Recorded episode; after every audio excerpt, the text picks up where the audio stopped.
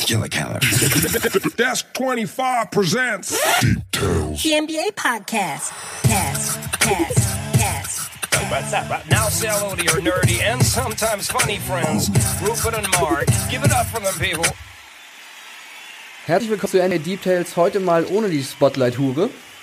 Der, ist, der ist leider verhindert. Äh, der Herr Farbig, äh, naja, was soll man sagen, äh, er ist halt auch busy live und sowas. The whole train. Deswegen kann ich mich wieder glücklich schätzen, Herrn Tomaszewski an meiner Seite. Danke, zu- danke schön, Herr Basch, Stabatz. Basch, wie geht's dir? Alles gut? Ja? Ja, ne, alles gut. Wir haben Sabine überstanden. Sabine. Nee, alles Blowing gut. in the wind, oder wie? Ja, blowing. äh, ist egal, ich spiele. Okay, ich sehe, das wird heute wahrscheinlich keine ganz ernste Folge ja, werden. doch, doch, doch. Doch, doch. Wir haben uns Also, vorbereitet. Ja, wir haben uns vorbereitet. Ähm, ich kann ja mal einen kleines, kleinen Ausblick geben. Es wird ein bisschen um das All-Star-Game gehen. Ähm, ja, wie immer, ihr wisst ja, wir sind immer eine Woche später dran als alle anderen, aber deswegen haben alle anderen auch schon ihren, ihren Senf dazu Gegeben. abgelassen und wir sind ähm, wie dann doch eher ein bisschen spezieller. Qualität kommt halt nicht immer sofort ums Eck. Genau. Deswegen, es wird ein bisschen ums All-Star-Game gehen. Es wird ein bisschen so einen kleinen Ausblick auf den Rest der Saison geben, über Playoff-Teams, aber fangen wir einfach mal mit der ersten News an. Äh, was hältst du eigentlich davon, dass Devin Booker nach, nachnominiert wurde für Dame Lillard? Hm. Also, Also, verständlich, dass er, also ich wüsste, also als ich das vorhin gelesen habe, hätte ich nicht, hätte ich nicht wissen wollen, bzw. können, wen ich sonst aus dem Westen genommen hätte. Also auf, auf Anhieb. So Booker wäre der erste, quasi mein erster Choice gewesen. Aus dem Osten hätte ich zwar der andere, aber im Westen hätte ich, wie gesagt, gesagt, maximal Booker, weil so schlecht sind die halt nicht, quasi wie, wie in den letzten zwei Jahren die Suns. Ähm, Also er spielt gute Saison, ne? Und- also ist im Prinzip auch der Einzige bei den Suns, der mal wieder eine gute Saison spielt. Okay, Ricky Rubio spielt jetzt auch nicht so eine schlechte Saison. Genau, und Aaron Baines ja quasi auch nicht, bevor er sich dann quasi verletzt hat. Und die haben ja quasi eine 22-33 Saison. Deswegen unter diesen ganzen Umständen, fair enough. Also, dass, dass Lillard äh, vom Book up äh, quasi ersetzt wird, finde ich, finde ich okay. Also Gut, kein. ich, ich hätte jetzt Murray genommen von Denver, weil Hm. äh, die sind Zweiter im Westen und ähm, ich glaube, dass so ein Team auch einen zweiten unter Umständen haben dürfte. ja, dürfte so. Muss jetzt auch nicht, aber ich äh, belohne meistens das Gewinnen. Ähm, und eigentlich, wenn ich ehrlich bin, hat Robert Sava, der, der Owner der ähm, Phoenix Suns, hat eigentlich nie verdient, wie, jemals wieder einen, einen All-Star stellen zu dürfen. Aber gut, ähm, die NBA hat das jetzt so entschieden, die Nachnominierung und oder die Coaches, und das ist, das ist auch in Ordnung, denke ich so. Ansonsten würde ich jetzt mal sagen, wollen wir, wollen wir die beiden Teams mal durchgehen? Oder? Ja, würde man, würde man sagen. So, ne? also nach, also nach LeBron und, und Giannis, also Wie, wie fandst du, wie fandst du an sich die Auslosung? Also hast du das mal angeschaut? Ja, also ich finde halt immer irgendwie, das Problem ist so, ähm, jetzt wenn man mal die beiden Teams vergleicht, Aha. ne? also die Starting Five, also äh, Team LeBron, Starting Five ist halt irgendwie Ol Olympic Team Mit Luca? ja, mit Luca so und äh, auf der anderen Seite steht halt so ein bisschen so, mm, ja, das ist vielleicht nicht ganz, also das sind ja krasse Spieler, aber es ist halt Ja. nicht die ganz Creme de la Creme. So, also ich hätte das anders so, aber man kann es halt auch immer nicht sagen. Dazu kommt halt, dass äh, Curry ausgefallen ist, Durant ist nicht dabei. Das Thompson sind halt ist einfach zwei dabei, Logs. ja. Äh, Thompson ist nicht dabei. Kyrie Paul George raus. war zu lange verletzt. Ja. Kyrie war zu lange verletzt. Also muss man halt auch immer so Mhm. sehen. Ich meine, Lillard, wie gesagt, fällt jetzt auch aus. Der gehört da halt auch einfach in diesen, in, in diesen elitären Kreis. Vor allem, wenn man überlegt, was eine krasse zwei Wochen er jetzt hinter sich hat. Ja, aber kommt halt auch noch dazu. Aber er ist ja sowieso da, weil er ja da rappend auftritt. Mhm. Genau, Dame stimmt. Dollar. Dame Dollar. Deswegen, äh, so, aber insgesamt, ey, ich find's besser als vorher. Mhm. Das, also als vor zwei Jahren, dass es irgendwie nicht mehr so Westen, Osten abhängig ist. Ja, ja. Von daher jedenfalls, also ne, das finde ich ganz gut. Und dann muss man einfach mal gucken, wie das jetzt irgendwie ernst genommen wird. So, dass die ganze Geschichte. Aber ich glaube, dieses Jahr aufgrund von bestimmten Ereignissen ist es einfach so, dass das ein etwas anderes All-Star-Game wird. Dann Ja. könnte ich es mir vielleicht sogar mal angucken. Ähm, und nicht einfach nur am nächsten Tag irgendwie mir reinziehen, wenn ich bei der Arbeit bin. Und maximal dann die Highlights von 10 Minuten dann langt dann ja auch. Ja, genau. Normalerweise ist das halt irgendwie das, was man braucht. Aber ja, und dann können wir die Teams ja nochmal ganz kurz durchgehen. So, also ist meine gut verdient sind sie irgendwie alle, muss man sagen. Also ich habe jetzt keine, also ich muss jetzt nicht, also ich würde jetzt nicht sagen, dass kein keins dieser Teams irgendwie, also jetzt, also gut, man kann sich halt streiten so ein bisschen, ne? Aber glaube hier und da mal, also ich hätte auf jeden Fall einen, wo ich, den ich halt rausnehmen würde. Ähm, Ähm, aber können wir sonst, wie gesagt, lass mal die Teams durchgehen, dann werde ich Ja, irgendwann, also irgendwann werde ich laut schreien, Veto. Äh, für Team Janis äh, ist halt äh, Janis, Joel Embiid, Pascal Siakam, Kemba Walker, Trey Young. Ja, das wäre auch mein, aber Also mein erstes leichtes Ouch, äh, aus, nicht aus dem Grund, weil er nicht geile Stats abliefert, logisch. Nur das ist halt so dieses Problem, was wir schon seit Jahren haben, dass viele diesen ganzen Modus ändern wollen würden, weil Trey ist halt nur drin, ähm, weil ihn die Fans in erster Linie hat er reingewählt haben durch seine Spielweise, weil theoretisch gesehen, wie gesagt, als Vorletzter im Osten äh, egal, da könntest du von mir aus 40 im Schnitt machen, hast du es wirklich nicht verdient, ähm, im Außergehen dabei zu sein, weil dafür, er ist die erste, zweite und sogar dritte Option quasi bei den, bei den Hawks, er kann machen und tun, was er will. Ja. Und sorry, das aber, System heißt Trey Young. Ja, und deswegen, klar, für, er ist ein guter Dude, er ist ein guter Spieler, aber ja, das ist halt definitiv eine Sache. Ja gut, er ist ein guter Offensivspieler. ja, also ja, Defense Also wahrscheinlich der schlechteste defensive Spieler der NBA. Das ist einfach nur durchwinken. Nee, das ist nicht mal, nicht mal. Er ist ja, er ist ja nicht theoretisch gesehen wie beim Handball nur die Offense. Er geht in Theorie, er könnte auch in der Mitte stehen Oder bleiben. er ist der sechste Spieler des anderen Teams in der Offense. Ja, das ist so ein bisschen Powerplay-mäßig. Ja, so nach dem Motto ey, geht mal bitte da, ey, mach mal den Cut. Ähm, nee, deswegen bei Young hätte ich, also da habe ich auch Schmerzen, aber das ist halt so die Fanwahl, deswegen. Ja. Also zu den Benches kommen wir gleich erstmal. Wir machen erstmal die Starter Mhm. nochmal. Äh, dann Team LeBron ist halt der King. Anthony Davis, Kawhi Leonard, Luka Doncic und James Harden. Ich glaube, das ist einfach so, okay, das ist halt Ja, ne? no-brainer. Und Ich glaube, da müssen wir uns keine großartigen Gedanken machen. Mhm.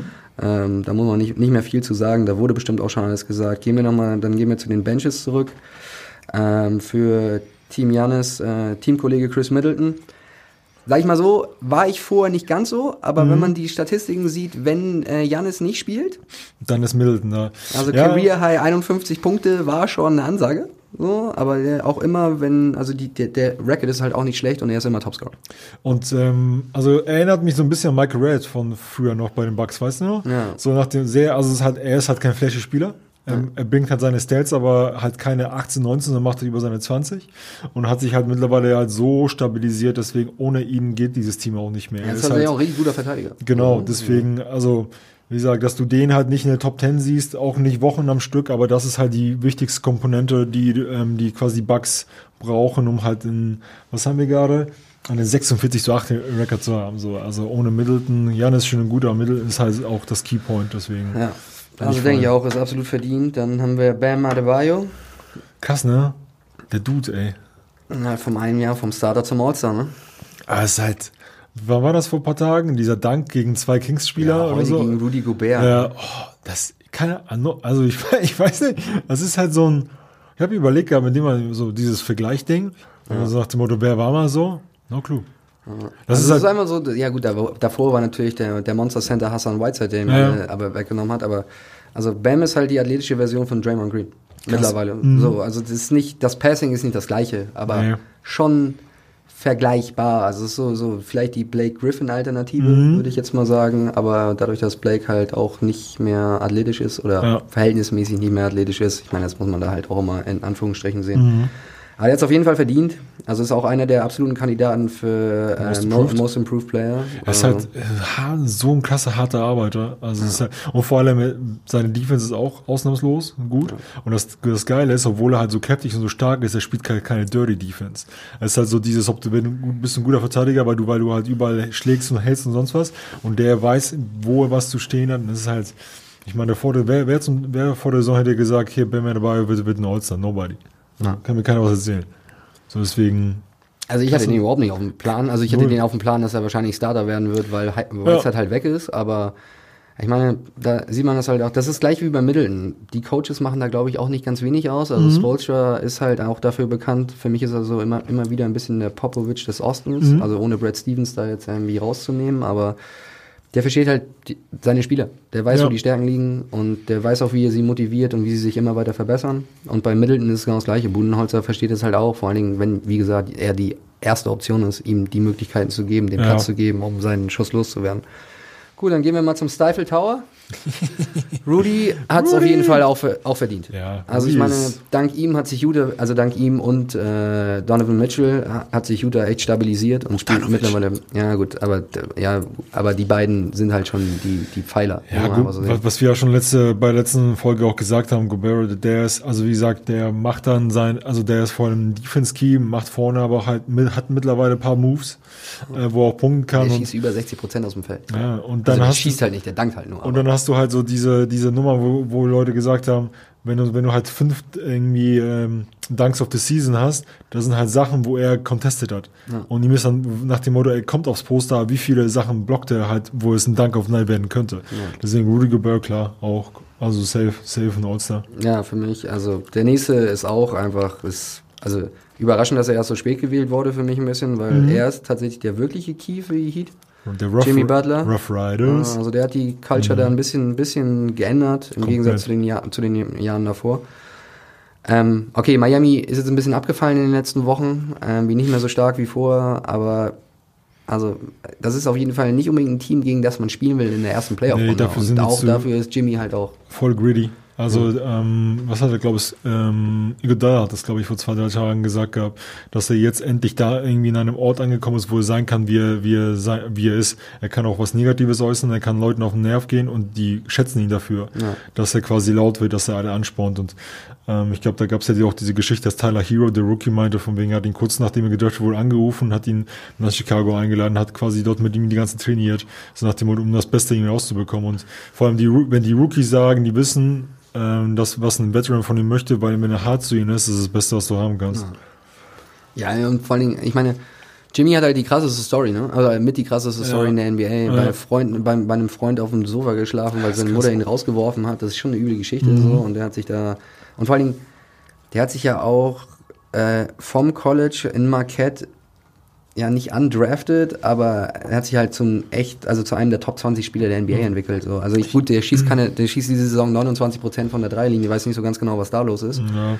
Aber dafür hat äh, Miami halt genug gute Schützen. Wenn man überlegt, dass er in der ersten Saison, glaube ich, irgendwie 8, Minuten im Schnitt gespielt hat, also es ist halt auch so vom zwölften Spiel auf der Bank auf der ersten Saison halt, äh, Thibodeau hat ihn quasi nie geglaubt. Ja. Ja, und jetzt hast du quasi den, den Superstar Jimmy Butler. Ja, das stimmt. Dann, äh, was sagst du zu Kyle Lowry? Veto, Veto. Jetzt kommt weil, ein Veto. Weil zu, weil, zu viel, weil zu viele Spiele verpasst? Ähm, nee, weil äh, ich finde im Osten, es gibt zwei der Leute, die, beziehungsweise Spieler, die ich im Osten halt vor Kyle Lowry sehe. Und Kyle Lowry haben, ist in in meinen Augen quasi ein, wieso er quasi ins All-Star-Game gewählt wurde, ist, weil A, Champion vom letzten Jahr und nach dem Motto, vielleicht muss der Champion halt zwei Spieler stellen. Deswegen, den ich hier mir aufgeschrieben habe, den ich definitiv über Lowry sehen würde, ist Malcolm Brockton von Indiana. Hätte ich definitiv vor, vor Kyle Lowry gewählt. Ähm, Bradley Beal hat geile Zahlen, hat, aber Washington ist halt nicht mehr ansatzweise. Ja, aber Washington ist Gespräch. besser als Atlanta. Also deswegen, gut, stimmt. weil ist halt Fanvote, ne? Aber ich hätte Bradley Ja. Beal eher, vor allen Dingen, weil Als- der spielt richtig gut, gut. Basketball. Und dann hast du noch äh, Jalen Brown. Also ich hätte Jalen Brown und Malcolm Brogdon vor Kyle Lowry gewählt. Und Lowry ist in meinen Augen nur dabei, weil also hat viele Spiele dazu noch verpasst. Fair enough, spielt gute, also hat gute Stats, aber das ist auf jeden Fall im Osten gibt es zwei, drei Spieler, die Ich hätte vielleicht sogar noch einen Teamkollegen von ihm davor da rein, eher reingewählt. Das ist Fred Van Vliet, ja. Der spielt Stimmt eine bessere, sogar, vielleicht ey. sogar eine bessere Saison als Lowry. Ja, es ist deswegen, ich glaube, bei, bei Lowry ist wirklich so ein, so ein Championship-Bonus. Ja, aber also ich will, also bei mir ist es einfach, er hat mir zu viele Spiele verpasst. Mhm. So, ähm, der spielt tatsächlich eine richtig gute Saison. So, also vor allen Dingen als Floor General spielt er eine richtig gute Saison, aber man muss dazu halt auch sagen, überraschenderweise oder auch wenig überraschend hat äh, Toronto unglaublich viele Optionen, also Scoring-Optionen irgendwie, das hatte ich auch so gar nicht auf dem Schirm.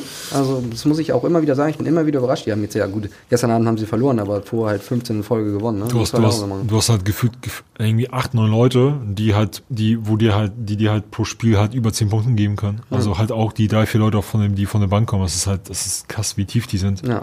Deswegen, wenn die alle fit bleiben, ist auch, äh, sind auch die Raptors kein, kein Easy Out nächste Mhm. Nee. Saison, äh, in den Playoffs. In den ne? Playoffs. Gut, dann kommen für mich zwei Logs. Wer steht, wie gesagt, auch immer noch nicht, warum die an 19. und 21. Stelle gewählt worden Mhm. sind. Also, also vor allen Dingen, aber für mich ist eigentlich die Person danach noch mehr Log als die davor. Aber Mhm. Also Brandon Ingram, haben, brauchen wir nicht drüber sprechen, Kandidat für Most Improved Player, Ja. ist bei den Pelicans richtig aufge, also, Aufgeblüht, Ja, mhm. aufgeblüht. Und jetzt, also mit Zion zusammen wahrscheinlich auch gar kein schlechter One-Two-Scoring-Punch, muss ich sagen. Einmal, einmal das, beziehungsweise ich bin mal gespannt, wie das nach dem All-Star-Break sein wird. Also wenn, wenn Zion jetzt weiter fit bleibt, so wie er quasi es sich jetzt darstellt und die Minuten vielleicht hochgehen, in was für eine, ob er, also welche Schlüsselrolle er in der Offense übernehmen wird und ob er dann bei klar in erster Linie, jetzt hast du halt nicht viele Spielzüge, die ja für ihn gelaufen werden, er hat sehr viele Sachen unterm Korb etc., wo er einen Abpraller auch holt. Ob die, wie die Pelicans das dann quasi machen, dass die ähm, das System immer noch so drehen, dass du weißt, okay, Ingram ist halt immer noch der Key. Key-Dude, wenn es da rankommt. Also ja, am Ende, also er ist der, der Crunch-Time-Player, Ja. ja. Zion aber nicht werfen kann. Muss, muss er auch sein. und auch im Prinzip nur mit links kann. Also ich, ich habe jetzt genug Spiele von denen gesehen und ich kann an einer Hand abzählen, wie viel Rechtskorbleger er bisher gemacht hat. Deswegen, also das ist so, und da hat er auch nicht wenig gespielt. Also das sind so ein bisschen Punkte. Ja, und jetzt kommen wir halt zum letzten äh, gewordenen Spieler. Das ist einer, einer, einer meiner Spider, Spider-Man. meiner fa- favorisierten Spieler äh, in der NBA. Mhm. Dem gucke ich auch richtig gerne beim Basketballspiel zu. Wie jede Saison, super slow Starter, Mhm. ka katastrophale Quoten und jetzt ist er plötzlich da irgendwie. Also jetzt so nach 20 Spielen. Und Ja. mit, mit ihm ist, äh, hat Utah sich auch unglaublich stabilisiert. Ähm, obwohl äh, Mike Conley immer noch nicht da ist, wo er eigentlich sein sollte, kommt jetzt von der Bank. Ja, so, das das muss man halt dazu auch mal sagen. Irgendwie so als Key Acquisition, so zu, weiß nicht. Vielleicht auch nicht schlecht. Kann man mal sehen, ob das jetzt weiterhin so funktioniert. Aber also Spider spielt wie immer eine sehr, sehr gute Saison für mich und Mhm. ich bin äh, davon überzeugt, dass es auch in den nächsten Jahren er wahrscheinlich auch mal All-Star-Starter sein sollte. Ja, Spider Mitchell ist für mich halt so, so die, ähm, so ein, ja, Dwayne Wade 2.0. Also von der Art und Weise, klar, viel- äh, klar von der Statur von der, äh, von der, von der Masse halt nicht so wie, wie, wie The Flash, aber äh, von der, vom, vom Spielintelligenz, wie er sich entwickelt, jetzt auch so ein Slashish Player, Player, der auch ein sehr viel, irgendwie auch gerade über Sprungkraft macht, aber super viel an seinem Wurf in den letzten zwei Jahren gearbeitet hat. Deswegen, nee, also Mitchell ist auch, ein, also ich würde auch sagen, Top 10 Spieler definitiv im, im Westen. Ja. Also dann gehen wir halt zum Team LeBron. Team King. Team Kang. Ähm, über Lillard und Booker haben wir schon gesprochen. Je. Ähm, dann Ben Simmons, ja, auch vor allen Dingen nach der Verletzung von oder nach dem Krasser Ausfall von Embiid ziemlich klar, dass der da reinkommen würde. Vor allem das Spiel gegen die Clippers vor zwei Tagen. Oh. Alle haben an ihm gezweifelt, aber das ist einfach ein Biest. Also alleine Def Defensive. Er kann ja nicht werfen, okay, cool, aber er bringt so viel, so viel im Spiel. Wenn er, wenn er on ist, äh, also wenn er und auch den Platz hat, puh, nicht, Wenn- nicht einfach. Wenn Das der nur minimal nur Wurf bekommen würde in den nächsten zwei, drei Jahren und sei es nur aus der Halbdistanz. Puh. Aber, und wie gesagt, er macht den meisten, den meisten ähm, Druck, beziehungsweise wo er am meisten aufhört, ist halt die Defense. Also klar, klar, Kawhi hat ihn vor zwei Tagen seine Werte bekommen, aber wie hart musste er für die Kämpfe und die Quote war auch nicht geil, weil Simmons halt 24, also halt die 48 Minuten auf seine, auf seine irgendwie Schuhen gestanden hat. Ja. Und er hat so eine Bilderbuch-Defense gespielt, das, das war echt krass. Ja, das hat seine Größe halt ausgenutzt, Mhm. so, aber gut. Kawhi ist halt trotzdem heftig, muss man leider mal sagen. Dann haben wir den Joker. Nikola. Ja, safe. Also der Jokic ist ja super langsam in die Saison gestartet mit so sehr, sehr schlechten Werten. Irgendwie auch außer Form, keine Kondition. Hat man gesehen, dass er noch ein paar Kilo zu viel hatte. Kannst dich vielleicht noch erinnern, aus dem Sommer letzten Jahr, dieses Video, äh, wo er halt mitten irgendwo im, mitten irgendwo in Bosnien im Wald steht, aus einem Rave. Und dann. Hat sich auf jeden Fall spitzenmäßig auf die NBA-Saison vorbereitet. ja, er hat sich so, so, so gut vorbereitet wie hier, Darko Milicic früher. Aber nee, jetzt mittlerweile ist der Joker ähm, da angekommen, wo letztes Jahr aufgehört hat. Also Januar richtig krasse Zahlen gehabt, Mhm. tatsächlich sich dann doch wieder vielleicht in, also jetzt nicht in die MVP-Konversation reingespielt, das aber das geht halt nicht am Anfang der Saison, aber äh, also wenn man vom Anfang der Saison ausgeht. Mhm. Aber so 8, 9 ist er wahrscheinlich jetzt doch wieder, würde er jetzt wahrscheinlich doch wieder im Voting Ja. sein. Und das sind ähnliche Zahlen, wie- also der, der, der, der Januar war krass. Die Frage ist halt einfach nur, wie weit kann man, wie weit kann er nachher in den Playoffs kommen. Mhm. Aber das alleine, alleine nur wie, äh, aufgrund des Passings ist er einfach, so, soll der immer dabei sein. Deswegen immer ist halt, ich glaube, Jokic ist das Gute, er muss halt nicht den letzten Wurf nehmen, aber er ist, er ist so intelligent, dass er halt den letzten Pass sehen, beziehungsweise irgendwie absetzen kann. Die Frage Ja. ist dann bei Denver, die ich mir nach wie vor stelle, die wir auch vor ein paar Wochen schon hatten, ist, wenn er aber den Pass setzt, wer ist der Go-To-Guy in, der, in den letzten Sekunden? Sehe ich gar nicht. Ah, halt Murray, ne? Aber Ja. Murray ist für mich halt, der ist ist halt ein halt, streaky Shooter. ich finde ihn aber, der hat abgebaut im letzten Jahr. Ein Ich meine, also Denver ist halt wie immer tief so, ne? Aber ich finde auch, dass Denver nicht so richtig viele krasse enge Spiele hatte. Okay, jetzt gestern Abend äh, Overtime Loss gegen die Lakers. Äh, Davis war ziemlich überzeugend in der Overtime, muss ich mal sagen. ja, Ähm, aber so, Murray hatte da auch wieder seine Momente. Und der ist auch mittlerweile deutlich, also ich finde, ist deutlich, also, der, also den Jump, den er auf jeden Fall gemacht hat, ist äh, Pick-and-Roll-Passing. So, also auch Pocket-Passes und Ja. sowas. Das ist ein, da hat er einen ziemlichen Sprung gemacht. Er sieht den Floor besser. Da sagen die Amis dann ja immer, dass das Spiel sich für ihn ein bisschen verlangsamt hat. Irgendwie. Ja. Und ich glaube, das ist dieses Jahr bei ihm schon so. Die anderen Zahlen, aber das liegt auch ein bisschen daran, Mike Malone spielt jetzt nicht ganz Equal Opportunity Off Offense, aber dadurch, dass viel über den Joker auch läuft. Ich bin immer ein bisschen überrascht, wie wenig freie Off the Ball, also ich, für mich ist er halt auch so, so, so, so Clay Thompson light, aber er kriegt relativ wenig Off the Ball äh, freie Würfe. Also vielleicht liegt es auch noch, die Cuts sind vielleicht nicht so scharf wie bei Thompson ja. und der Wurf ist nicht ganz so schnell und der ist auch nicht ganz so groß Und der, der Fuck-up ist, glaube ich, auch, wenn, wenn Jokic halt ähm, ähm, nach quasi äh, oben auf der Freiwurflinie steht äh, im, und dann quasi da seine Station sucht oder da fängt quasi mit seinem Aufposten ab, dann hast du halt links und rechts du die Spannweite gar nicht, dass du sagst, da kriegst du jetzt frei, einen freien Wurf auf den Flügel. So High Post ist, wenn du High Post besetzt, dann ist drumherum halt alles voll, alles quasi dicht. So, und deswegen da müssen die quasi eher reagieren, nachdem Jokic sich bewegt hat. Ja, das stimmt. Dann äh, ein anderer Typ aus Boston, weil du vorhin schon Jalen Brown angesprochen hast, der, das, der, der zweite Teil des Flügeltandems, Krass. Jason Tatum. Mein erste, findest du, findest du berechtigt? Finde ich super. Ähm, weil letztes Jahr haben beide, Brown und Tatum, halt so ein Off-Jahr gehabt, nachdem die so stark gestartet sind. Äh, letztes Jahr war es, glaube ich, viele, ich glaube, nur bei neun von zehn Fällen würden Leute sagen, war das Problem Kyrie. Aber mittlerweile, also der Tatum, also Tatum hat jetzt mittlerweile, hat diese Saison da angefangen, weiterzumachen, wo er vor zwei Jahren aufgehört hat. Ja. Super stabil, dem gibst du auch gerne den Ball quasi in den letzten Sekunden, aber und er hat sehr viele, und das finde ich gut, Spiele, wo du, wenn du die Zusammenfassung sie- siehst, jetzt nicht sagst, okay, super viele Highlights und am Ende stehen da 25, 9, 6. Und das ist ja das, was, was ihn immer mehr ausmacht. So, er liefert super viele starke Zahlen und er ist dabei halt nicht der Slashy Dude. Und das ist halt, was ich, was ich durchsetzen will. Gut, er hat auch immer noch den Vorteil, dass Kemba anders spielt als Kyrie. Ja. So, aber also da muss man auch mal sagen, Kemba spielt halt eine echt gute Saison. So, also muss man, muss man, muss man sagen.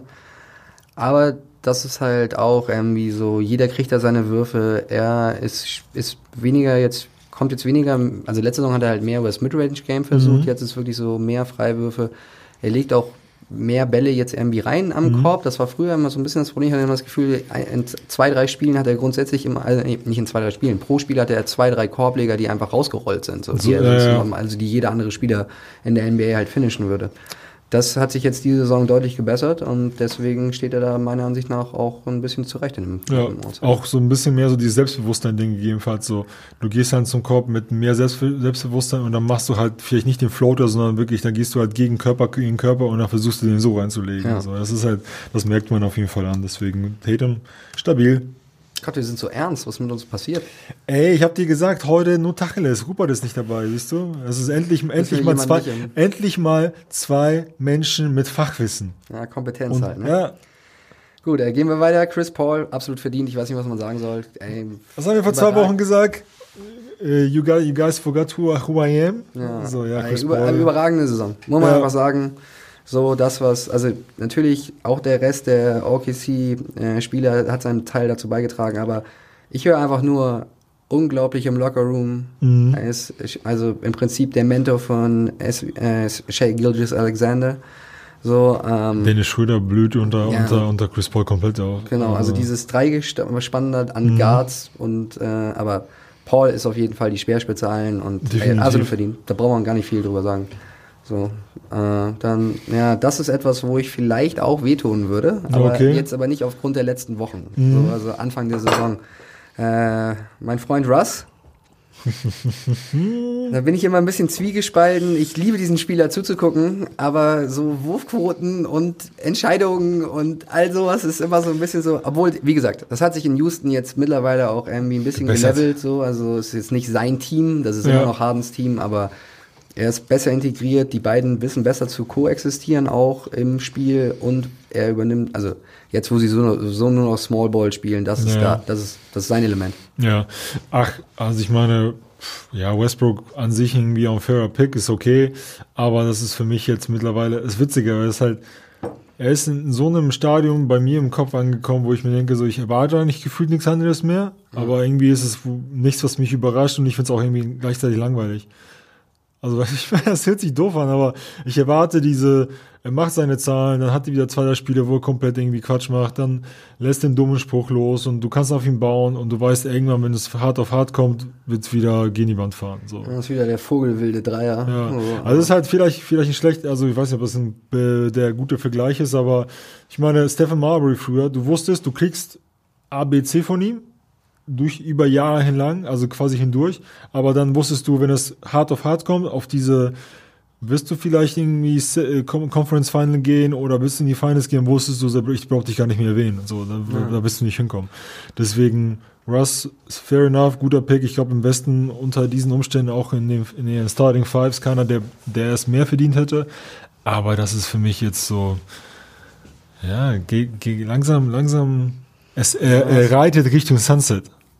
Ja, ich meine auch 31, ne? Ja, und- also, der ist halt auch nicht LeBron, aber obwohl, also der ist halt immer noch, der ist halt immer eine Maschine. Ja, also den live zu sehen ist immer noch, also das ist eine Maschine. Das ist. Welches, der welches, Speed, welches Spiel war das vor zwei Wochen oder so, das ich live gesehen habe und kurz gegen Ende, dann läuft er mit dem Ball nach vorne, verdribbelt sich beinahe, und dann kommt er wieder aus der Zone raus, geht nochmal rein, geht nochmal wieder raus und denkst so, und jetzt? also, ja, so richtig geil C-Jugend. Ja. So, deswegen, naja, wie dem auch sei. Aber nee, ist okay. So, und dann wäre der last one ist auch äh, Neuling. Domas, Domantas Sabonis. Sabonis. Finde ich, finde ich gerechtfertigt. Ich hätte Indiana wahrscheinlich zwei Spots gegeben. Wegen Wenn ich, Brockton. ja, wegen Ja. Brockton. Aber also er ist der, also der Unterschied ist einfach so, Sabonis hat überragende Statistiken, Mhm. aber Brockton hat halt in der, Ab, in der Abwesenheit von Oladipo das ganze Spiel geleitet. Alleine Ja. deswegen hätte ich ihn halt schon, also ich meine, der hat halt, der, hat Oladipo jetzt nicht eins zu eins ersetzt, weil er nicht ganz die gleichen Scoring-Möglichkeiten hat, aber deswegen ist, deswegen äh, Indiana ist deswegen Indiana Sechster. da, wo sie sind. Ja, genau. So, also, Also, wie gesagt, also denke ich auch, entweder einer von beiden. Was das Witzige, was, was ich finde, ist, äh, Sabonis ist, glaube ich, unser, unser, unser Regular Guy hier auf, also die, in den Folgen quasi, wo wir gesprochen haben. Wir haben, glaube ich, das erste Mal gesprochen, wen würdest du haben wollen, Turner oder Sabonis. Dann letzte Woche, beziehungsweise letztes Mal haben wir über den MIP, MIP gesprochen.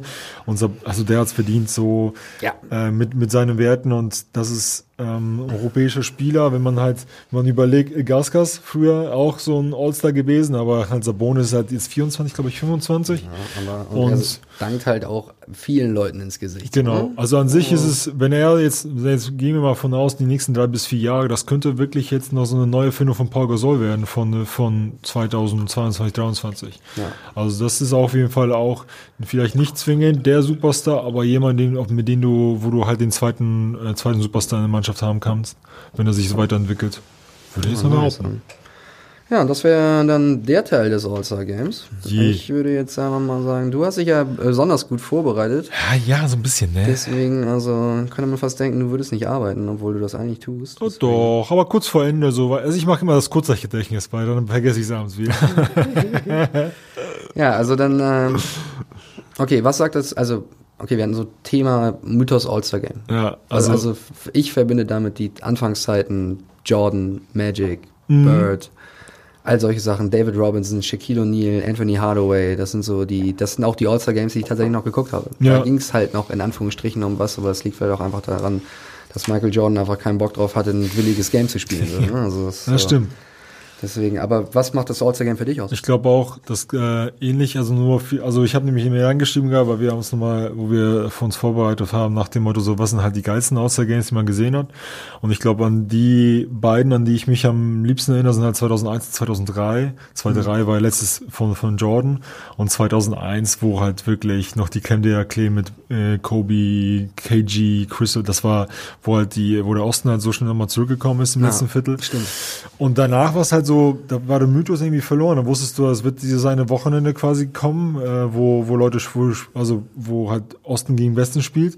Aber dann war es halt nur noch so Offense 160, 140. Also der Mythos ist irgendwie äh, abhanden gekommen, so ein bisschen in den letzten Jahren, finde ich. Also die Competition ist einfach weg. Ja, so, das ist halt, einfach das, du hast äh, halt nichts mehr, wo, wo du spielen kannst. Und selbst, und selbst dieses, ja, lass mal im letzten Viertel quasi die Zügel ein bisschen anziehen. Also, sorry, bringt mir nichts, wenn es nach, nach drei Viertel 120, 120 steht. Und das ist einfach nur so Fun and Games. Ja, ist im Prinzip einfach nur noch ein Drei-Punkt-Shootout und äh, weil keiner Transition-Defense spielt, gibt's halt immer nur irgendwelche Dunkings. So. Also, Ja. Das ist schön anzusehen, das ist super für die Fans und ist bestimmt auch ein super Wochenende für Kids. Ich war ja einmal da, deswegen ist es so, ist es auch irgendwo, ist ein toller Event, aber für mich ist es einfach so, das All-Star-Game selber ist für mich jetzt nicht so interessant. Also da bin ich eher Die Basketball. Competition Purist. fehlt, ja. So, dieses Jahr, muss man jetzt ja dazu sagen, ist es ein bisschen anders. Da kannst du ja vielleicht mal ganz kurz was zu dem, Mod zu dem Kobe-Modus sagen. Oh, der Kobe-Modus, der Kobe, ich musste mich wirklich sogar, ich, ich finde den Modus nicht zwingend übersichtlich, deswegen muss ich viel mal durchlesen. Aber an sich ist es ja so, dass es nach jedem Viertel, äh, die Mannschaft, die, also die ersten drei Viertel ähm, sind so aufgeteilt, ähm, jede Mannschaft, die ein Viertel gewonnen hat, bekommt 100.000 Dollar, Yes. die halt gespendet werden. Und wenn du es- Kobe-Stiftung. In die Kobi-Stiftung. Und am Ende sieht es dann so aus, wenn es nach drei Vierteln zum Beispiel 100 zu 100 steht, ähm, gewinnt die Mannschaft im vierten Viertel, die hat zuerst 24 Punkte. Also Und die somit, Shotclock wird ausgestellt. genau, die. Shotclock wird ausgeschaltet. Es geht quasi so ein bisschen nach den, äh, nach den hier Playground äh, quasi Regeln. So der, also auf dem Playground geht es ja bis 21 und hier machen bis 24. Ähm, also die erste Mannschaft, die 24 Punkte im letzten Viertel erzielt, hat das Spiel dann gewonnen. Ähm, ja, also finde ich, also klar, als, als Gedenken an Kobe finde ich super. Ähm, hätte man auch ein bisschen einfacher, glaube ich, gestalten können. Also anstatt dieses, wir müssen jetzt draufzählen, letztes habe ich mir gesagt, gut, dann macht nach einem Dreiviertel doch 0-0. Von mir aus und dann bis 24. Aber Das hatte mich am Anfang auch ein bisschen verwirrt. Ich Ja. habe gedacht, hä, warum, warum nicht Tut doch nicht Not. Back? Ist auch immer so. Aber das Einzige, was ich jetzt, also ich finde es super, dass es gespendet wird, welche Mannschaft auch immer äh, das Viertel gewinnt. Ich hätte trotzdem eine Million Dollar draus machen, also die NBA, ey. Die haben so viel Kohle. Ja. Warum nur 100.000? Ja. So, also es ist jetzt, ich, ich meine 100.000, also nur, will ich jetzt nicht sagen, ich meine 100.000 sind immer noch 100.000 Dollar. ja, Aber wenn dann am Ende drei Millionen bei rumkommen, Mhm. das hätte man jetzt schon. Also das ist so das so ein bisschen das, woran ich mich irgendwie aufhänge. Aber ich mag den Modus, gefällt mir ganz gut, weil ich glaube auch, alleine dann im vierten Viertel wird's, glaube ich, nochmal interessant. Ja, so. beziehungsweise was ich ja verballert habe, ähm, weil wenn du jetzt, das war vielleicht ein schlechtes Beispiel, 100 zu 100, nur wenn das zum Beispiel 100 zu 94 steht, dann setzen wir die 24 auf die höchste Punktzahl, also 124 und die Mannschaft, die 94 hatte, muss trotzdem an die 124 zuerst rankommen. Genau. Das könnte dann vielleicht interessant werden. Ich glaube wirklich, das wird so ein All-Star-Game, wo du sagst, je nachdem, wie das erste Viertel abläuft, wirst du sehen, ob, der, ob, ob die Jungs das halt so ernst nehmen, dass man sagen würde, das wird halt bis zum Ende wirklich vielleicht noch schärfer. Mal gucken. Also, Wir, wir werden sehen. Aber ansonsten ist der Modus operandi relativ gleich geblieben. Mhm. So, also wenn es jetzt um den, vor allen Dingen um den All-Star Samstag geht mit äh, Dunking Contest, Rising Stars, äh, Three-Point Three-Point Shootout. und Skills Challenge. ja, Rising Stars ist ja Freitag. Stimmt, Rising Stars, oh, entschuldige, Rising Stars ist Freitag, richtig. Und davor ist ja dann noch dieses komische Celebrity Game. Ja, genau. So, aber gut, darüber, dafür, also da ist Kevin Hart wahrscheinlich wieder dabei, wie jedes Jahr. ähm, nee, also wir haben uns ein bisschen überlegt, äh, tut's Not? Oder worauf kann man verzichten?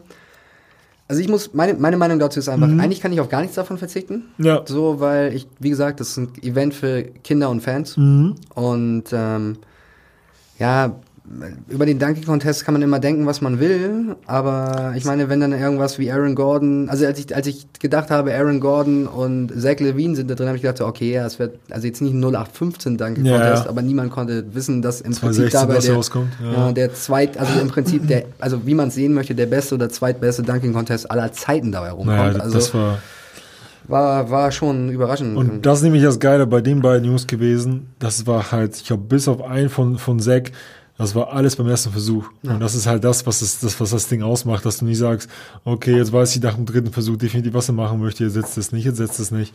Und der da, also zwei, Gordon, 2016 war, war krass. War Also der von Gordon krass. unter den, unter den Beinen durch den Ball Über das von, der, Maskottchen. von der Hand des Maskottchens.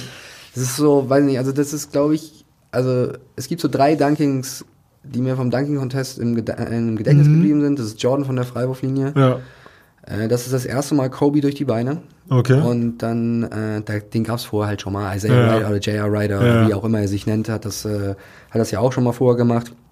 Und dann eben der von Gordon. Ja. Das ist einfach so. Das sind so die drei, drei prägenden. Nein, im Moment mal, also drei, also neben dem und dann noch der Vince Carter auf dem Boden durch die Ja. Beine von Tracy, äh, von, von T-Mac, der Pass. Also, wenn, also- ich, wenn ich jetzt irgendwie aus dem Kopf, ich glaube, klar, also Vince Carter und Tracy McGrady mit Steve Francis, der dann konnte sau legendär.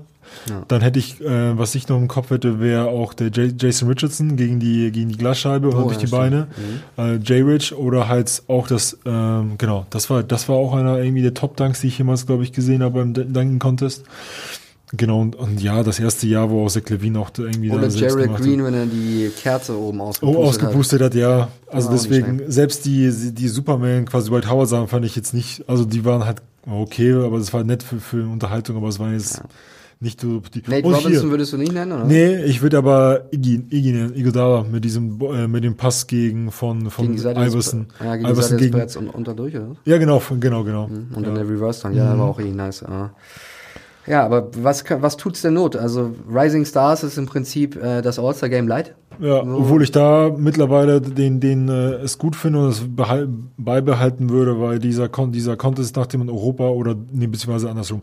Amerika gegen den Rest der Welt finde ich gut. Ähm, das hat irgendwie den, dem, dem, ähm, dem Ganzen halt noch so ein bisschen neuen Schmack gegeben, weil davor war es wirklich, ähm, ich meine, ich glaube, das, das Lowlight war, als Carmelo und, äh, und LeBron da quasi ihr Dunking-Show gemacht haben im letzten Viertel vor 10, nee, vor 13, 14 Jahren, wo es halt nur noch quasi 1 gegen 0 war. Ja. Aber jetzt mittlerweile in den letzten Jahren durch dieses, wie gesagt, Weltauswahl gegen die USA, also finde ich gut. Ähm, Ja, ich glaube über, also okay, Skills Challenge. Ja, kann man alles machen. Also Three-Point-Shootout ist auch geil. Also kann geil sein. Kommt Ja. immer so ein bisschen drauf an, wie eng die Competition ist. So, ne? Also ich meine, Also wie Leute, wie sich Joe Harris gewinnt, okay, er ist halt heiß gelaufen und Ja. er ist nun wirklich auch ein guter Shooter. Also es ist schon in Ordnung, dass solche Spieler dann auch ein bisschen Aufmerksamkeit kriegen. Also ich würde nichts davon rausnehmen und der All-Star Samstag ist und also der Freitag, ja gut, okay, aber der All-Star Samstag ist auf jeden Fall sein, sein Geld wert. Meiner Ansicht nach. Also ich habe das einmal mitgemacht und das finde ich, fand ich ganz gut. Ja, also wie gesagt, das Einzige, wo ich halt ein bisschen immer denke, so, hm, weil die Jungs dann eher super, super low fahren, ist die Skills Challenge, weil die halt eigentlich fast schon schneller gehen als laufen, aber sonst die anderen Sachen klar. Was für uns trotzdem immer noch sprinten ist. Deswegen, Das ja, stimmt. Und bei den anderen Sachen ist es wirklich, glaube ich, einfach nur Tagesniveau. Also du kannst, wenn du halt einen Three-Point-Contest selbst mit, mit äh, Curry, Curry, Thompson, etc., wenn die alle einen schlechten Tag haben, dann wird der Contest auch scheiße. Also kannst du auch nichts gegen machen. So, deswegen. gut, aber der Moment, wenn sie halt wirklich heiß laufen, um Ja. 9 von 10 oder 12 Und von vor allem, 15 du kommst halt zum 12 letzten von 14, Rack und du hast jetzt irgendwie acht am Stück getroffen und dann ist einfach nur so, gib ihm noch, gib ihm noch. So, Ja, ist ja, halt krass. also- Gut, meine Lieblingsstory vom All-Star-Game ist, glaube ich, von Larry Bird, der einfach reinkommt in die Kabine, habe ich bestimmt schon tausendmal erzählt, reinkommt in die Kabine und einfach fragt aufgrund des, aufgrund des Three-Point-Contests und eigentlich nur sagt, so, wer von euch will denn heute Zweiter werden? Ja. So, das ist so, wow, purer Swag, ne? kann man dazu nur sagen. Swagger. Deswegen, äh, ja. Ich finde, damit haben wir das All-Star-Game eigentlich ganz gut so, so abgehandelt. Jo. Sollten wir vielleicht mal den Übergang machen. Robert wäre jetzt wahrscheinlich was Besseres eingefallen, normalerweise. Das muss, das muss ich mir hin und wieder lassen. Aber das Ding ist ja, er hätte dann selbst erstmal fünf Minuten über sich selbst erzählt. Ja gut, aber ist es dann, ist es dann, also ich weiß jetzt nicht genau, wenn wir davon reden, ist es ja nicht vom, vom Rack zum Dreck sozusagen. Ist es ja nicht, weil darüber sprechen wir jetzt ja nicht, sondern so ein bisschen die Playoff-Aussichten von Mannschaften, bei denen wir denken, die halt reinkommen oder vielleicht noch aus dem Playoff-Picture rausfliegen. Ja. Also ich habe mir, drei- ich habe mir, ich habe mir wirklich drei Thesen aufgeschrieben. Was? Dann, ja, Martin Luther oder was? Ja. und zwar die erste These wäre, dann ist es ja dieses ESPN-Format Make or Miss. Ja. Also, äh, weil ich gestern dazu irgendwie eine lustige, einen lustigen Artikel gelesen habe. Was sagst du dazu, wenn man sagen würde, Pelicans schaffen noch die Playoffs? Dann sage ich dazu, die Grizzlies spielen mir im Moment viel zu guten Basketball. Ah, okay. Ja, fair enough. So, das ist aber, aber das kann sich halt alles super schnell ändern. Ich meine, der wichtigste Spieler ist ein Rookie.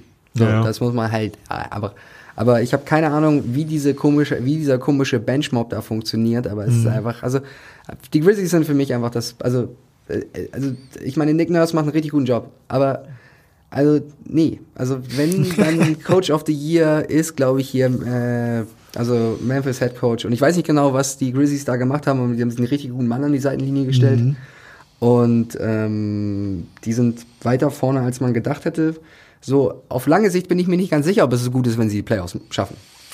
Nee, nee, ja, ich glaube auch, also wir, also wenn die es wirklich schaffen würden, auf den achten Platz zu kommen, die, die Grizzlies, dann ich glaube, irgendwann mit denen Luft ausgeben. So. Also, für, also da muss man, glaube ich, sagen, dafür haben die halt Wenn die zu, gegen die Lakers spielen, ist das ein Sweep. Ja, Da deswegen meine ich ja. LeBron im Playoff-Mode, äh, dann ist halt vorbei. Und deswegen gucken wir einfach mal, aber ähm, derzeit ja klar, also 28 zu 26, also pff, ich meine, das, also eigentlich glaube ich, die meisten von uns haben gedacht, so, ja, okay, Dritter von Dritter von hinten im Westen, vielleicht immer Spiele entwickeln, äh, aber äh, ja, muss man den geben. Und Ja, eigentlich hätte ich, die, also wenn ich vor der Saison hatte ich eigentlich gedacht, die wären letzter.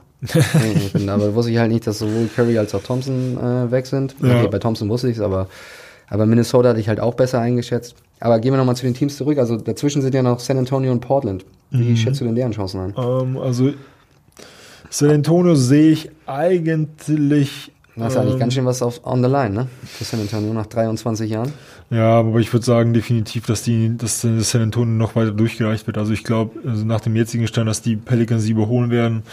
Und ich sehe Portland definitiv stärker in jetzt in der Endschlussphase als San Antonio. Also San Antonio werden für mich nicht die Playoffs machen. Ja, ich bin völlig überrascht, dass Portland überhaupt um die Playoffs bangen muss. Mello. Mello ist back und Mello bringt sie wieder zurück in die Playoffs. Aber richtig geil wäre, wenn, also ja gut, es kommt ein bisschen darauf an, wie lange Dame jetzt ausfällt, Ja, aber ich glaube, es ist nicht so super schlimm. Ich gehe mal davon aus, dass das nach dem All-Star-Game wieder weitergeht. Ja. Aber wäre eine interessante Serie auf jeden Fall, äh, Lakers gegen Portland. Also ich sage nicht, dass Portland gewinnt, aber Aber das das könnte schon eine interessante Serie werden.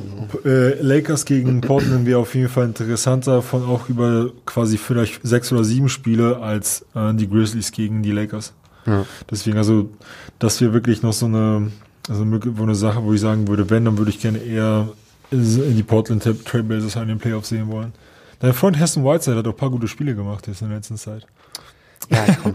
Also sagen wir mal ehrlich. Ich meine, die waren letztes Jahr Vierter im Westen. Ja. Da war der Westen vielleicht sogar noch ein bisschen stärker, als er dieses Jahr ist. Und jetzt denk mal drüber nach. Die sind jetzt Neunter. so, ne? Also vom, okay, vom Westen in den Osten. Da gehen wir sozusagen vom Regen in die Traufe. Ja, Glaubst du, dass, also Brooklyn wird es wohl schaffen, gehe ich jetzt mal von aus.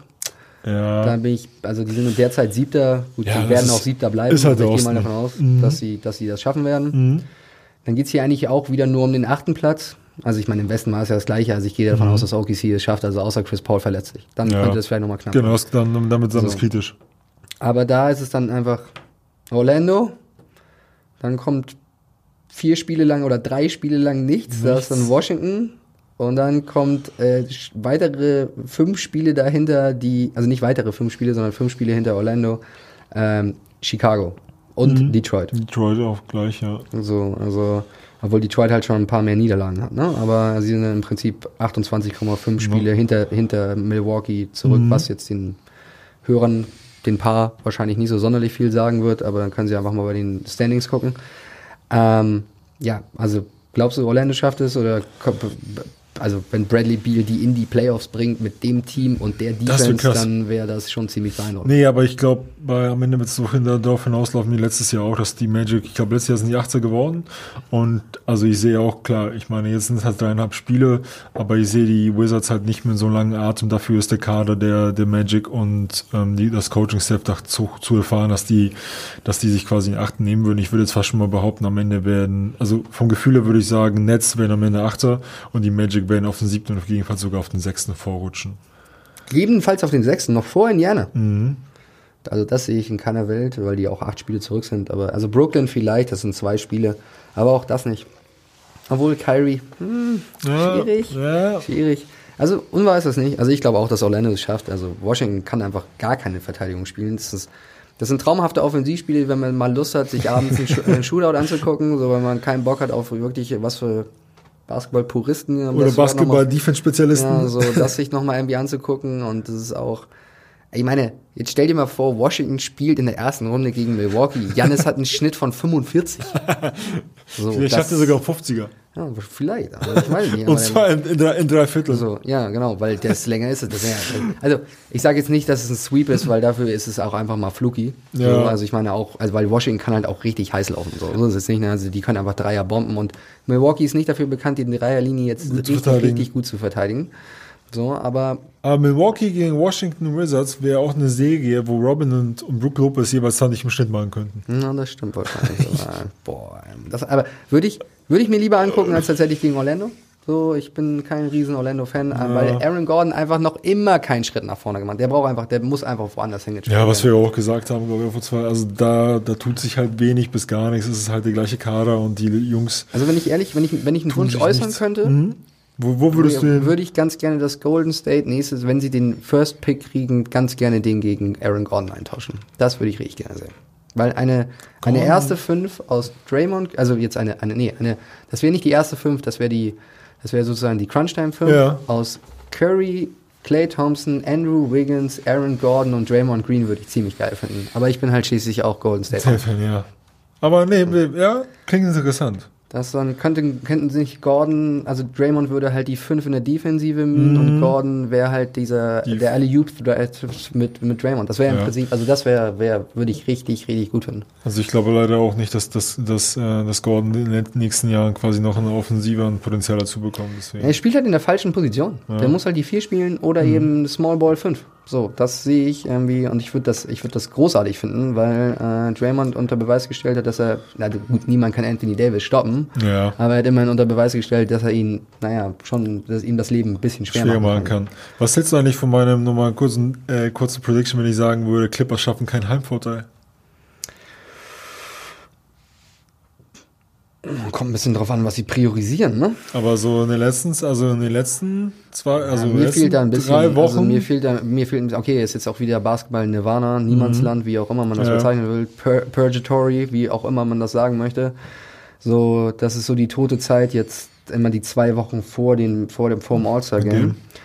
Aber ja, so unrealistisch ist das jetzt nicht. Die sind nur drei Spiele vor Houston. Ja. Also, und mir fehlt halt einfach die, diese, diese Notwendigkeit. Dieses, ich will, also wir, Wir wollen, jetzt, jetzt- endlich mal Repetition haben. Wir wollen irgendwie uns langsam für die Playoffs fertig machen. Gut, das kann man nach dem All-Star-Break halt immer noch machen. Aber wenn die die nächsten zehn Spiele auch immer noch so spielen, so nach Ja. dem Motto, wir können den Schalter umlegen. Die Der haben noch nichts gewonnen. Nee. Die sind nicht irgendwie die Warriors äh, irgendwie oder der Nee. letzten Jahre. Oder die sind auch nicht die Miami Heat oder die Kobe Lakers oder sowas. Da, kon, da, da kannst du den Schalter nicht einfach umlegen. Die haben noch nichts gewonnen. Deswegen, und mir ist es auch gerade noch so nach dem Motto, als, ähm, als ob die wüssten, nach der, so, okay, wir machen jetzt nur Lay Low und dann kommen wir eh in die Finals, so. Und danach sieht's gar nicht aus. Also, und selbst, wenn jetzt nur Paul George mal ausgesetzt hat und im letzten Spiel war, waren sogar beide dabei, Kawhi und Paul, die haben, die sahen scheiße aus. Also da ist halt nicht nichts, Die wo du sagen würdest, so, oh, jetzt äh, spielen, wollen die sich einspielen, jetzt spielen quasi alle, quasi auch zum Teil hier und da mal ein Back-to-Back-Spiel. Die haben von Minnesota richtig auf aus. die Backen gekommen. Ja, ja. Und So, das ist halt nichts, wo man gesagt hat, das war einfach nur eine Off-Night, das waren jetzt zu viele Off-Nights. Ja. Naja. Gut, ähm, dann haben wir noch eine Sache, Basketball-related. Ja. Ähm, Best Moment of Kobe. Best Moment of Kobe. Äh, erstmal Rest in Peace, Kobe. Ähm, best Moment of Kobe. Ich Ja, aber wir glaube. könnten jetzt irgendwie lange darüber über den Verlust Ja. reden. Hat jeder schon gemacht. Ey, da sind weitere neun Leute bei gestorben bei dem Mhm. Hubschrauberunglück. Seine Tochter dazu. Also ich meine, das ist unglaublich traurig. Ich glaube, mein ein, also ich glaube, ich habe zwei, die mir sofort einfallen. Und das ist einmal der, der das, das All-Star-Game, glaube ich, 2013, wo er auf einmal noch, ich glaube, das war 2013, wo quasi äh, die Young Bucks angefangen haben, alle zu stopfen und er hat sich irgendwie in den ersten drei Viertel halt so die Beine irgendwie tot gestopft. Und ich weiß noch, dieser eine Baseline-Dank gegen Derrick Rose, und dann meinte, haben die am Ende gefragt, so wie so im vierten Viertel noch gejump, äh, quasi Jumpshot ge ge gemacht hat, und meinte er, so hat er keine Kraft mehr in den Beinen. Also das fand ich geil. Und ich glaube, äh, was die, ähm, was ist in seiner Lakers-Zeit, ich glaube, da von der ganz Anfangszeit noch das Spiel, wo Shaq sich ausgefault hat und er quasi Indiana? in Indiana das Ding übernommen hat. Ja, Spiel wo du, vier, ja, Spiel, wo du dachtest so, der Dude 21 und halt mit dieser, mit dieser Killer-Mentalität und, und halt nichts, wo du mittlerweile jetzt auch die Leute sich immer so feiern nach jedem Spiel, das war einfach nur so, nee, komm da und so, wir haben noch, wir haben noch. Und das war einfach diese, diese Besessenheit, wie du damals, damals schon sehen konntest, wo du so, der Typ, ey, das ist ein Killer. Also ich glaube, mein Favorite Moment ist eigentlich gar nicht so, also wir könnten unglaublich viele aufzählen. Ja. Mhm. Phoenix Closeout Game, wenn er diese Jumpshots trifft und einfach irgendwie äh, Alvin Gentry auf dem Hintern klopft. 81 Punkte Spiel. Ja. Der Dank gegen die Denver Nuggets, wenn er den lang, langen Pass kriegt und hinterm Rücken und dann den fast 360 stopft. So, Ja. das sind einfach, das Oh, sind ja. wahllose viele Dinge dabei. Oder unterm Korb durchgeben, Kevin Garnett. Also Ja. kannst- unglaublich viele Highlights. Unglaublich viele Highlights. Ich glaube, das, was Kobe aber am besten zeigt, äh, dass harte Arbeit sich und also das ist ja nicht nur harte Arbeit, das ist ja einfach schon, das ist ja schon obsessiv gewesen. Ja, Besessenheit, ja. sich äh, irgendwie auszahlt, ist erstes, erster wirklicher Playoff-Moment, wo sich niemand anderes getraut hat bei Mhm. den Lakers, äh, die Würfel zu nehmen. Und er irgendwie, glaube ich, drei Airballs schießt. Mhm. In der ersten wirklichen Playoff-Serie, die was bedeutet hat. Ja, ja. Und Shaq am Ende zu ihm sagt so, ey, niemand, andere, niemand anderes wollte. Ja, ja. Jeder andere hatte Schiss. Mhm. Und seitdem ist Kobe einfach jedes Jahr besser geworden. Du kannst auch die Saison nehmen, wo er, 36, äh, wo er 35 macht im Schnitt. So. Ja. Es gibt unglaublich viele. Aber ich glaube, das bringt ihn irgendwie am besten auf den Punkt, von wo er kommt, irgendwie äh, in der NBA, was er im Prinzip diese Trials and Tribulations, also ich glaube, niemand anderes hat das durchgemacht wie Kobe. Ist eine unglaublich schwierige Persönlichkeit, darüber zu reden, weil man darf halt auch diese, die, die, die Colorado-Geschichte nicht außer Acht Ja, lassen ja. mit der sexuellen Belästigung Genau. und oder den Vergewaltigungsvorwürfen. Niemand weiß, was da genau abgelaufen ist. Ja.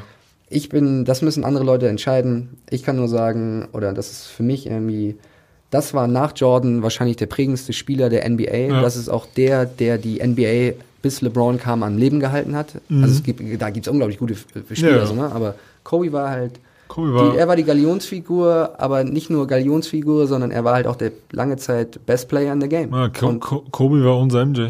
ja, so. So. und Shaq, äh, nee, und Dirk Nowitzki hat das auch richtig gut auf den Punkt gebracht. Ich habe gegen Tim Duncan gespielt, Hall of Famer, aber ich glaube, der beste Spieler, der, der in Mhm. meiner Zeit, in meiner aktiven Zeit war Kobe. Und das ist, glaube ich, so der Tenor, den man da rausnehmen muss. Also, Und ich glaube auch, das ist halt noch so dieses Besessenheit-Ding, was aber auch zeigt, wie, also eine Person, die auf dem Feld sich die Achillessehne reißt, aufsteht und du, sag, du siehst, wie sie abwinkt, dann quasi Freiwurf, dann geht er quasi vom Feld und das ist halt schon dieses Ungesunde. Dann gibt er noch Interviews und sagt so, nee, meine Achillessehne ist durch. Und da siehst du einfach, wie dieser Mensch sich zu in diesem, diesem orangenen Ball quasi gewidmet hat und dann aber auch, wie viele jetzt gesagt haben, in den letzten drei Jahren war er nicht so glücklich wie noch nie zuvor. Aber diese, wie viel er in diese, in diesen Basketball reingesteckt hat, ähm, das merkst du auch und das kann man, glaube ich, kann ich ähm, den Leuten nahelegen, diese, den, Dear Basketball, den Film, für den Oscar bekommen hat, das sind halt irgendwie knapp, ich glaube, zwei Minuten, aber da merkt man quasi auch diese Passion, die er dafür hatte. Und deswegen, das ist halt, glaube ich, alles, was man gesagt haben muss dazu. Deswegen, ja. Ja. ja, ich glaube, das ist ein ganz netter Abschluss. Äh, was uns noch zu sagen bleibt, schaffen wir es eigentlich heute mal im Chor oder machen wir es beide wieder unterschiedlich mit Nerds? Wir machen heute zusammen. Ich gebe erstmal zwei Shoutouts. Du darfst jetzt mal auch jemand, komm, mach erstmal einen Shoutout. Ähm, ja, so wenig ähm, wie gerne. Wie, wie will ich denn einen Shoutout machen? Das hört sich sowieso keiner von meinen Freunden an. Natürlich. Nee, Ich. ehrlich, ja, so ist ja, ja du, aber ich, du bist ja hier. Da wollte ich ja keinen Shoutout daraus machen. Also ich mal wieder einen Shoutout an, an Jendrik, meinen Basketballkollegen aus der, aus der Agentur, der gerne, den ich gerne mal zu einem Podcast mitnehme, weil das ist auch ein guter, guter Nerd. Und äh, da müssen wir quasi Shaq und Rudi nochmal grüßen. Ah ja, Shaq und Rudi. Na ja, gut, Ja. ansonsten, wenn ich noch einen Shoutout machen darf, das sind jetzt meine beiden Lieblingsarbeitskolleginnen, nein, meine drei Lieblingsarbeitskolleginnen. äh, nee, gehen wir lieber mit zwei, sonst kommt das hier wieder nachher komisch rüber. Cutter und Pizzi. Deswegen, ach ja, na gut, okay, und Dominik. Ja, okay. Daddy Dominik. Was dann deswegen, machen also, auf, machen wir auf drei? Auf drei? Eins. Das geht gar nicht. äh, Das ist dann wie, das ist dann wie immer dieses, ich dachte auf drei, nee, bei drei. Nee, whatever. nee, So. auf eins, zwei und dann Und dann, sagen. okay. Okay. Eins, zwei. See you, nerds.